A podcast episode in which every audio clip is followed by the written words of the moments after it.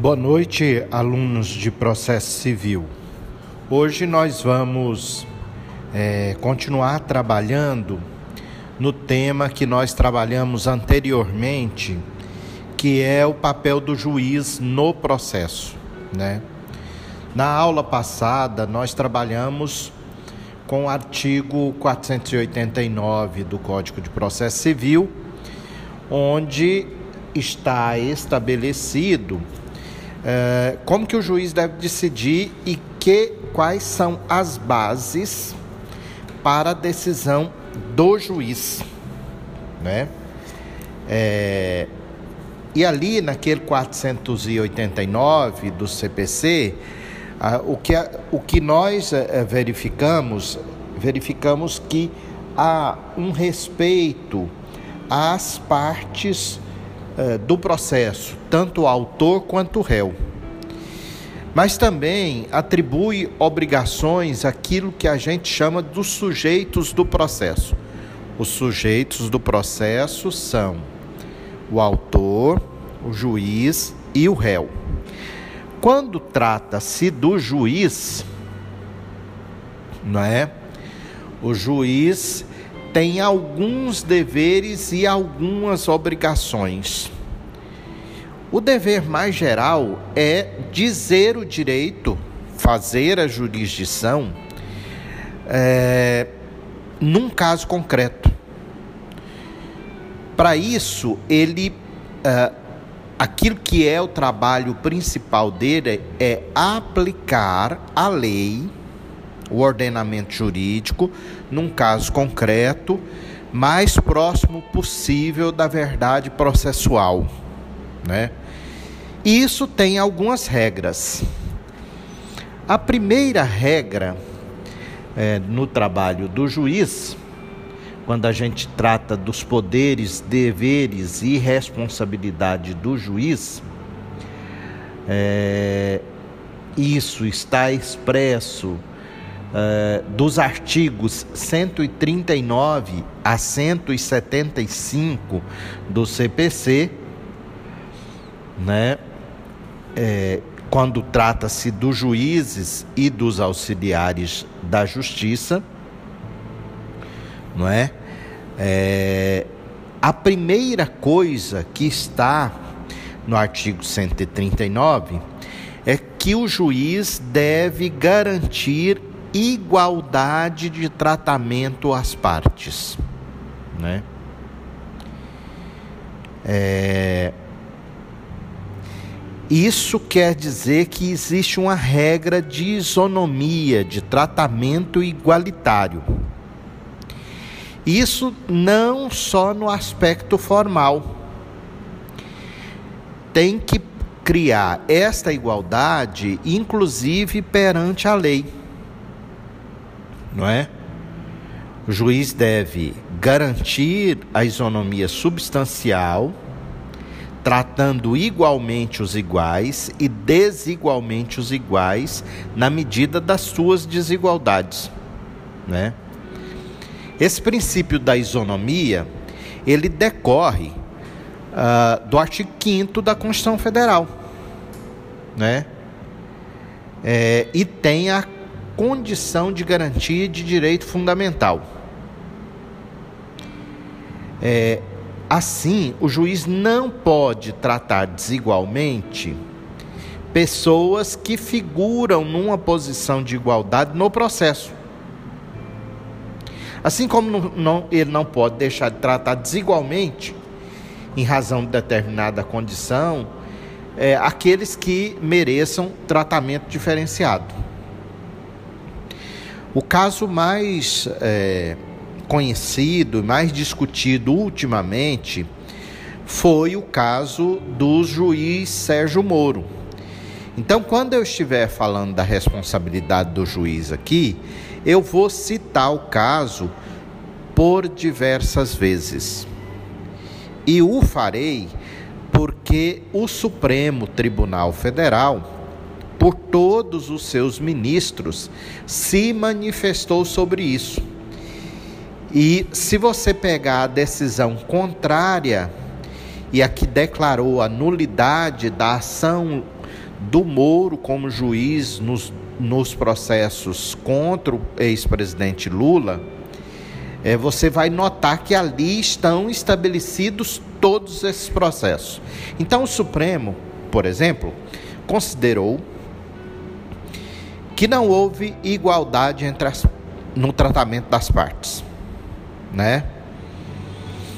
É, como vocês sabem, é, foram hackeadas mensagens na rede social chamada Telegram, um aplicativo de mensagens, que os procuradores é, federais e os juízes federais utilizavam, né? É, quem fez o hackeamento foi um tal de Delgatti, né? Tá, tá preso, inclusive, está sendo processado. E é, o vazamento dessas mensagens recebeu o nome de Vaza Jato.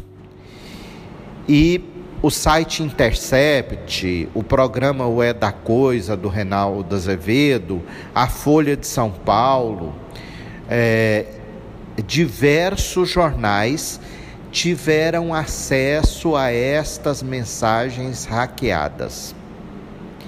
Nestas mensagens, há conversas profundamente inadequadas entre o juiz Moro e especialmente o procurador federal chamado Deltan Dallagnol. É, logo quando a defesa do presidente Lula é, levou o presidente para um depoimento numa audiência convocada pelo Moro, o Moro mandou uma mensagem para estes, é, estes grupos e disse que a defesa tinha feito o showzinho dela. Né? É, em outra oportunidade, o Deltan Dallagnol, que é o responsável para redigir a peça de acusação contra o presidente, é, solicita do juiz por telefone se ele gostaria de incluir algo mais na petição que ele estava fazendo. Quer dizer, isso, só esses dois exemplos aqui revelam que não houve igualdade no tratamento das partes. Por quê? Porque, de fato, o Moro deveria, se ele entendesse assim, embora isso maculou o processo de, de irregularidades, né? É, o Moro deveria, é, evidentemente, ter solicitado isso dos advogados de defesa é, do presidente Lula. Né? É, posteriormente, o Supremo determinou o desbloqueio de mensagens hackeadas também numa, exploração, numa, numa operação chamada spoofing, em que esses fatos são mais, mais é, evidentes, né? Como vocês também sabem, o Moro estabeleceu a quebra do sigilo é, telefônico do escritório de advocacia que defendia o presidente Lula por 25 dias. Grampeou o telefone de todos os advogados do escritório e especialmente todas as conversas que os advogados tiveram com o cliente Lula. Né? É, o objetivo do juiz era descobrir qual era a estratégia da defesa e nesse momento de descobrir a estratégia da defesa, já preparar a decisão judicial, inclusive com antecipação, para que ela saísse muito rápido quando a defesa desse entrada no que estava sendo combinado. É? Por causa desse fato, é todo o processo que o Moro atuou, ele foi considerado nulo. Primeiro, ele foi considerado um juiz incompetente. Ele não devia ter levado as coisas para a 13ª Vara Criminal da Justiça Federal de Curitiba. Que o processo devia correr, porque os fatos ocorreram em São Paulo e enquanto supostamente o Lula era presidente ou em Brasília. O Supremo decidiu que as investigações sobre esses fatos deverão ser feitas pela Justiça Federal de Brasília. Então vai começar uma nova investigação contra o presidente Lula. Mas aquelas decisões do Moro, do Tribunal de Recursos, da, do Tribunal Regional Federal 4 do Rio Grande do Sul também está nulo, aquilo que foi decidido pelo Superior Tribunal de Justiça também está nulo. E está nulo, tá? Não porque supostamente não tenha havido crime. Não está se discutindo se o Lula roubou ou foi corrupto. Não está discutindo isso. Está discutindo é o processo que foi conduzido foi conduzido de acordo com os procedimentos legais? Se ele não foi conduzido, ele tem que ser declarado nulo. Então, a primeira coisa, o primeiro dever do juiz é ter esse tratamento de igualdade entre as partes, conforme o artigo 139, inciso 1 do Código de Processo Civil. Eu vou parar esse primeiro podcast aqui para depois discutir as outras obrigações dos juízes, tá?